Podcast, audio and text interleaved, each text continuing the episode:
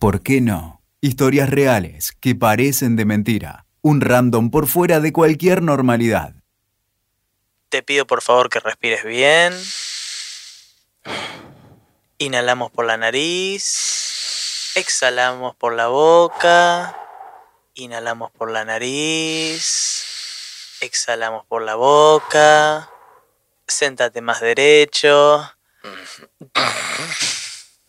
Bueno, ¿de qué te reís? No, que me causa gracia cómo te sentás. Va, va, esto es poco serio.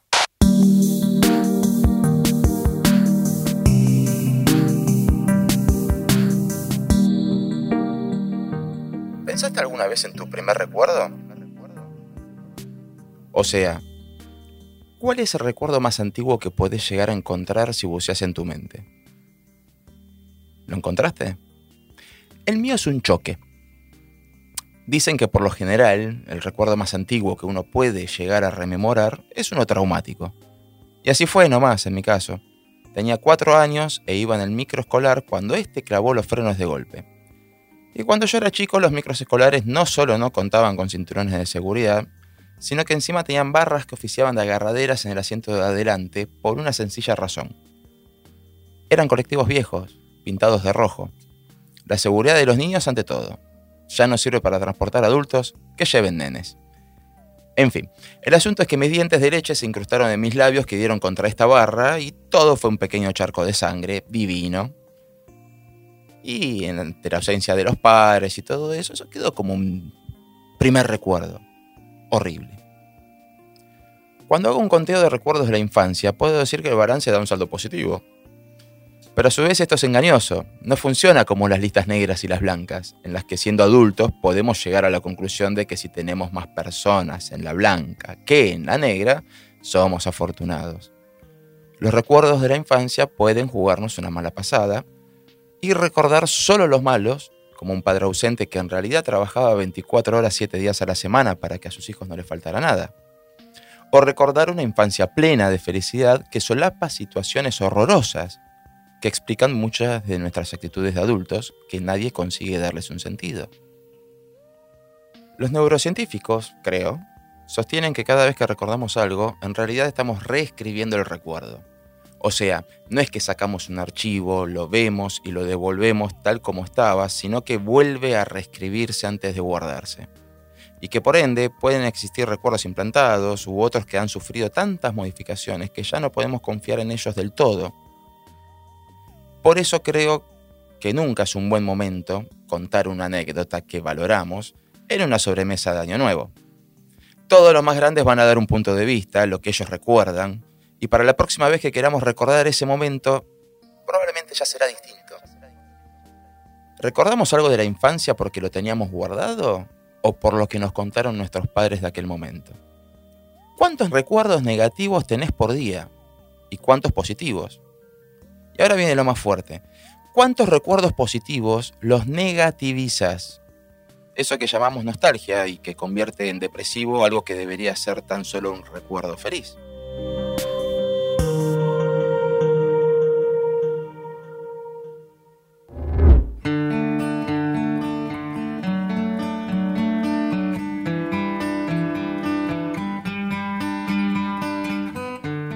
Hace unos cuantos podcasts, cuando despotricaba contra el daño de las frases hechas en medio de las crisis psiquiátricas, me llovieron un montón de comentarios de personas que se sintieron identificadas. E irónicamente no faltaron los que se animaron a insistirme en terapias de respiración o de mindfulness.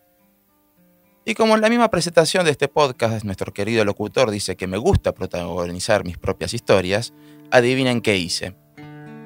Sí, busqué no una, sino dos aplicaciones de mindfulness y honestamente no puedo creer con lo que me encontré. No voy a dar sus nombres para evitar problemas, pero son las más recomendadas, las que aparecen en los primeros lugares, tanto para Android como para iOS. Y realmente me liberé de cualquier prejuicio, ¿eh?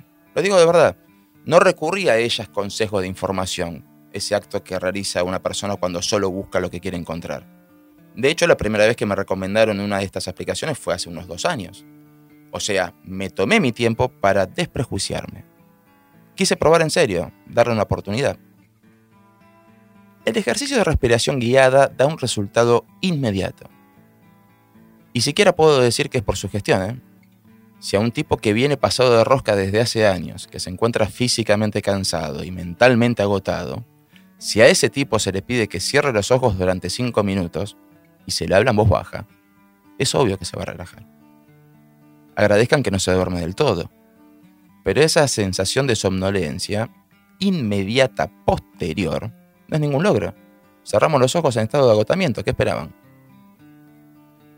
Por un par de días más seguí el programa recomendado hasta que en el tercero, en uno de los ejercicios, una mujer me pide que me auto-obligue a hacer cosas aunque no quiera hacerlas. Porque eso nos lleva a dar los primeros pasos. Hermoso sistema. Es como un velado acoso psicológico en el que pareciera que no existe mi mente mi decisión.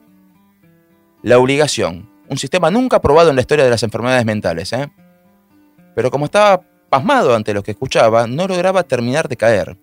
Y ahí, mientras pensaba, esto no puede seguir empeorando, la mujer me dice, ¡Ah! Hold my beer, cowboy, y cruzó todas las fronteras. De hecho, llegó a decir, fingí que te gusta. Fingí que te gusta lo que estás haciendo aunque no tenga ganas de hacerlo. Fingir. Dale, hacé de cuenta que te gusto. Dale, ¿qué te cuesta? Dale, solo la puntita. Fingir. ¿Saben el daño que hace fingir? Estoy hablando en serio, Evelyn. Busquen cómo quedaron los grandes actores de la historia por fingir que eran personas que no eran realmente. Y eso que ese es el trabajo del actor, y al menos cobran una contraprestación por el servicio. Busquen ustedes mismos en sus historias recientes cómo quedaron con un puñal ardiendo en la boca del estómago por fingir en vez de decir en lugar de hacer lo que sentían correcto hacer. Por fingir aceptación en una reunión de trabajo. Por fingir entusiasmo. Por fingir que el kiosquero no nos estaba sacando un riñón con un tenedor. Por fingir para evitar mayores problemas en general.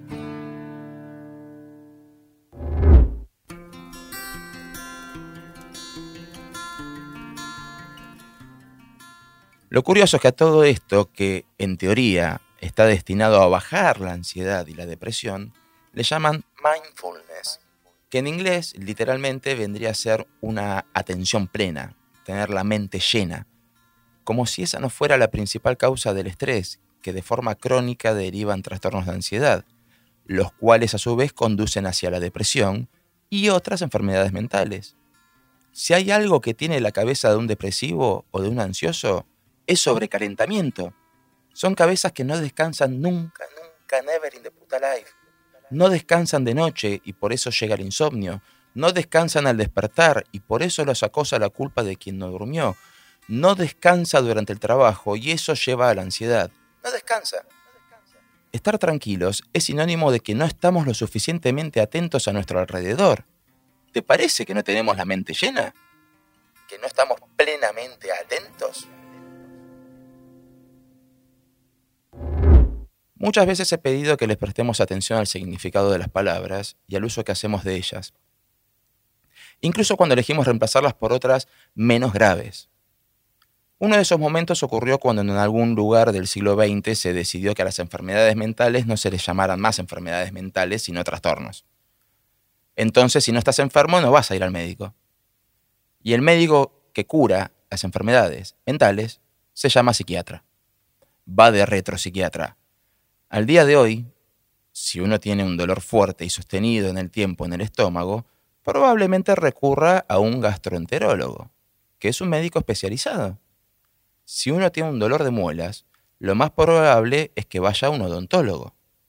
Son especialistas en la salud que estudiaron para curar enfermedades específicas. Pero en algún momento el tabú de la sociedad que dice que ya no tiene tabúes vuelve a aparecer en forma de frases hechas repetitivas y que hacen daño. Vamos a ser extremistas. Nadie le dice a un paciente en pleno tratamiento de quimioterapia que lo suyo se arregla pensando en positivo y que todo eso que le están metiendo en el cuerpo en realidad le va a tapar los problemas hasta que acepte que debe pensar en positivo. ¿Fue muy duro? ¿En serio? Bueno, hay gente que lo hace. Sí, aunque no lo crean son capaces de tirar un si sucede conviene o pensar que todo va a estar bien a alguien que está lidiando con la muerte. ¿Siguen creyendo que fue muy duro con la comparación? ¿Y por qué le dicen lo mismo a un depresivo que padece una enfermedad mental que afecta a 350 millones de personas en el mundo, según cifras oficiales, y que por año termina con un millón de suicidios a lo largo del planeta? Y ya ni cuentan los intentos. ¿Qué es lo que hay que hacer para que se deje de jugar con la salud de las personas solo para desentenderse en algunos casos, para minimizarlos en otros casos, o para ganar guita en el caso de las aplicaciones? Son incontables las veces que me han dicho que el psiquiatra no cura nada. Obviamente lo dicen personas que después de solo cinco minutos de conversación dan ganas de pasarle el teléfono de Lili, mi electricista cerebral. Pero pedirle a un depresivo que piense en positivo es pedirle a un tipo con la gamba fracturada que se levante y corra. No puede, no puede, no puede ni aunque lo obliguen. No puede ni aunque quiera, porque no tiene las herramientas para hacerlo, porque químicamente hay algo roto en el cerebro, del mismo modo que un hueso en una pierna. El depresivo no puede pensar en positivo, ¿se entiende? Forzarlo solo empeora las cosas y puede generar el peor de los efectos que termine fingiendo felicidad para que los demás estén contentos y no lo jodan. Hasta que no pueda más. Y así como no quieren saber qué le pasa realmente a un tipo con un problema mental, dudo mucho que quieran enfrentar la realidad de cómo termina el asunto en la mayoría de los casos de quienes no llegan a recibir la ayuda médica. Sí, la ayuda médica. Vuelvo a preguntarte, ¿Podés sentir vívidamente cuál es tu primer recuerdo traumático? ¿Podés darle pausa a este podcast y pensarlo? Rememorarlo, sentir los olores, pensar en los colores, la temperatura del ambiente. Luego podés darle play de vuelta. Ahora que ya estamos, pensá en todos los recuerdos negativos que tengas en mente e imagínate que te invadan a diario las 24 horas ese primer trauma que tuviste y del cual aún hoy tenés recuerdos probablemente te haya dejado algún miedo. Yo, por ejemplo, estuve tres años sin poder meterme a una pileta siquiera, luego de que una corriente me arrastrara mar adentro a los nueve años. ¿Qué cosas cambian de una persona a otra? Y bueno, la magnitud de los traumas. Algunos fueron abusados, otros fueron golpeados, otros no tuvieron padres a la altura de las circunstancias como para ser llamados padres más allá de lo biológico. Otros lo perdieron todo, otros lo tuvieron todo. Algunos tuvieron infancias preciosas, otros infancias de mierda. Y algunos sencillamente nacen así. ¿O acaso no se dieron cuenta aún que el cerebro forma parte de nuestro cuerpo y que por ende puede funcionar 11 puntos o pésimamente? Hay días en los que los recuerdos más bonitos me invaden y se apoderan de mí. Hay días en los que ni siquiera se convierten en nostálgicos. Hay días en los que paso por la puerta de la casa de mis abuelos y en vez de derramar una lágrima se me dibuja una sonrisa que me acalambra los pómulos. De hecho, al momento de escribir el texto que terminó en este podcast, me encuentro de excelente ánimo, lo cual no quiere decir que esté de buen humor. Ver el negocio que se monta alrededor de la salud mental llevándola hacia el lado de la pseudociencia, la homeopatía mental, es jugar con la vida de las personas. No reniego de la astrología, ni de la homeopatía, ni de las terapias holísticas. Cada uno cree en su propia forma de Dios, pero ni siquiera un sacerdote le dice a un enfermo que deje de ir al médico y se ponga a rezar la San Pantaleón para curarse de una peste. Una cosa es una ayudita, o lo que uno crea que hace bien, pero eso es una decisión individual. Por eso, estimadísimos podcast escuchas, sepan que querer ayudar a alguien es cosa seria. No es algo para tomar a la ligera. Y si no quieren o no pueden, están en su derecho de no decir ni sugerir absolutamente nada. No hay una ley que obligue a decir, ni hacer, ni recomendar nada. El silencio también es salud. Y no van a ser peores personas por mantener un prudente silencio. Es preferible eso antes que contar una experiencia lejana que probablemente no haya ocurrido como la recuerdan.